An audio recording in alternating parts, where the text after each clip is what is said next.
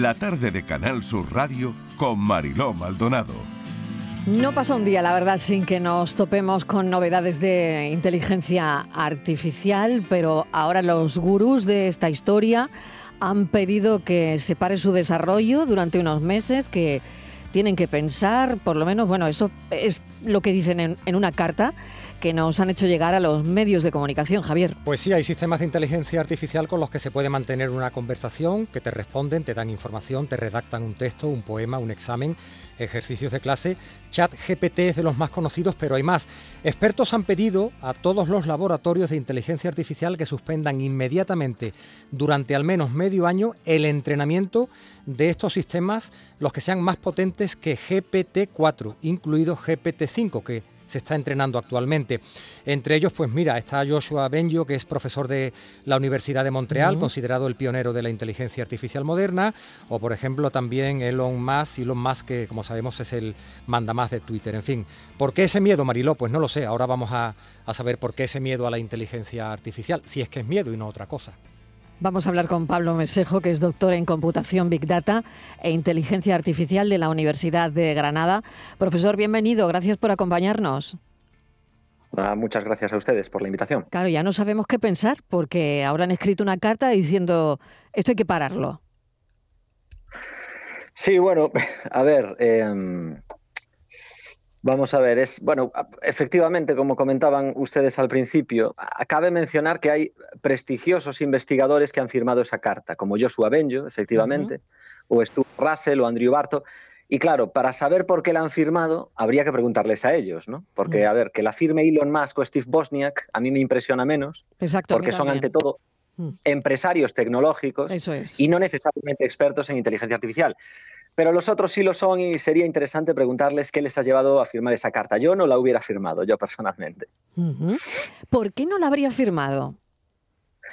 Pues vamos a ver, la inteligencia artificial sin duda debe ser planteada y legislada para mejorar la vida en nuestro planeta. Entonces, hay que estudiar y plantear soluciones desde nuestras democracias y estados de derecho a desafíos como los cambios económicos que van a provocar las técnicas inteligentes, como una creciente automatización, mayor desempleo, pero también, mucho ojo, nuevos trabajos que ahora no existen, su impacto en el cambio climático, dado que son sistemas que para aprender, para entrenar, tienen un consumo energético brutal. Debemos avanzar hacia que sean más explicables, más interpretables, más monitorizables, analizar también pues las implicaciones éticas que tenga su funcionamiento, sesgos raciales, de género, fake news, o pues estudiar las implicaciones legales de muchos de estos sistemas a nivel de privacidad de los datos, autoría de las imágenes y textos generados por estas herramientas, si un sistema inteligente falla, quién es el responsable, etcétera.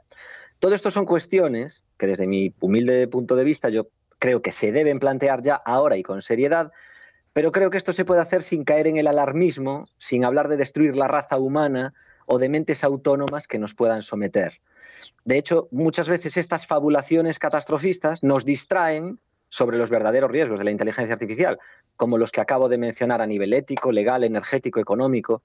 Entonces, ¿por qué yo no la hubiera firmado? Pues porque el tono a mí me parece alarmista, catastrofista, o sea, se habla de una peligrosa carrera hacia modelos impredecibles, se habla de desarrollar mentes no humanas que eventualmente puedan superarnos y reemplazarnos, se habla de arriesgarnos a la pérdida del control de nuestra civilización, dice esa carta. Y también se habla de detener, como usted decía, inmediatamente por al menos seis meses el entrenamiento de estos modelos de inteligencia artificial, transmitiendo la sensación de que estamos en la frontera de que irrumpa Skynet, el ente destructivo de Terminator, y yo lo lamento, pero no, no lo puedo suscribir en esos términos. Claro que sí. Y lo entiendo, y lo entiendo perfectamente, porque claro, una pensaba, mm, pues parte de lo que usted está argumentando, claro, siendo totalmente pues una persona que, mm, que, no sabe de esto en profundidad, ¿no? que por eso buscamos a los expertos porque no tenemos ni idea. Pero claro, la incertidumbre que esto genera, que de repente todo ha sido un espectáculo en el avance sobre inteligencia artificial y ahora no, firman una carta diciendo no, no, no, que, esto, que esto se pare porque eh, una superinteligencia desalineada, que es parte de lo que dice la, la carta, podría causar un daño, un daño gravísimo al mundo. Bueno, también en parte esto ya lo sabíamos, ¿no?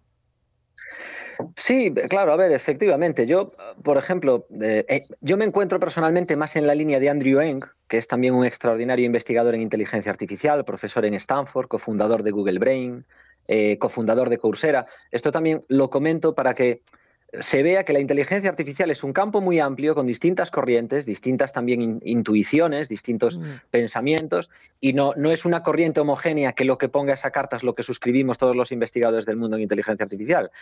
Él, Andrew Ng, comentaba hace unos pocos años que, y esta frase a mí me parece muy interesante, decía, temer que la inteligencia artificial acabe con el ser humano es como temer la superpoblación de Marte. Es decir, todavía falta muchísimo para que eso llegue, si es que se llega, eh, que esa cuestión sea mínimamente factible y si se llega será con una tecnología distinta de la actual. Aunque bueno, como decía, me parece fantástico plantear ya y regular los retos del futuro y del presente de la inteligencia artificial, pero yo optaría por otras formas quizás menos sensacionalistas, porque aparte este, este tipo de miedos no, no son nuevos. Yo si quieren, por curiosidad, les puedo comentar que ya en el año 1958, y, queda lejos. En el año 1958, que se presentó el perceptrón, el algoritmo más sencillo que existe para resolver problemas de clasificación, el New York Times publicó un artículo eh, diciendo que se había revelado el embrión de un computador electrónico del que se espera que sea capaz de hablar, caminar, ver, escribir, reproducirse a sí mismo y ser consciente de su propia existencia. Y eso es el año 1958. Eso evidentemente nunca ocurrió.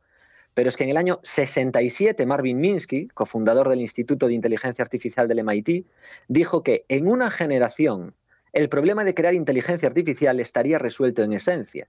Y eso tampoco pasó. Y el mismo investigador en el 70 dijo, en tres u ocho años tendremos una máquina con la inteligencia general de un ser humano promedio.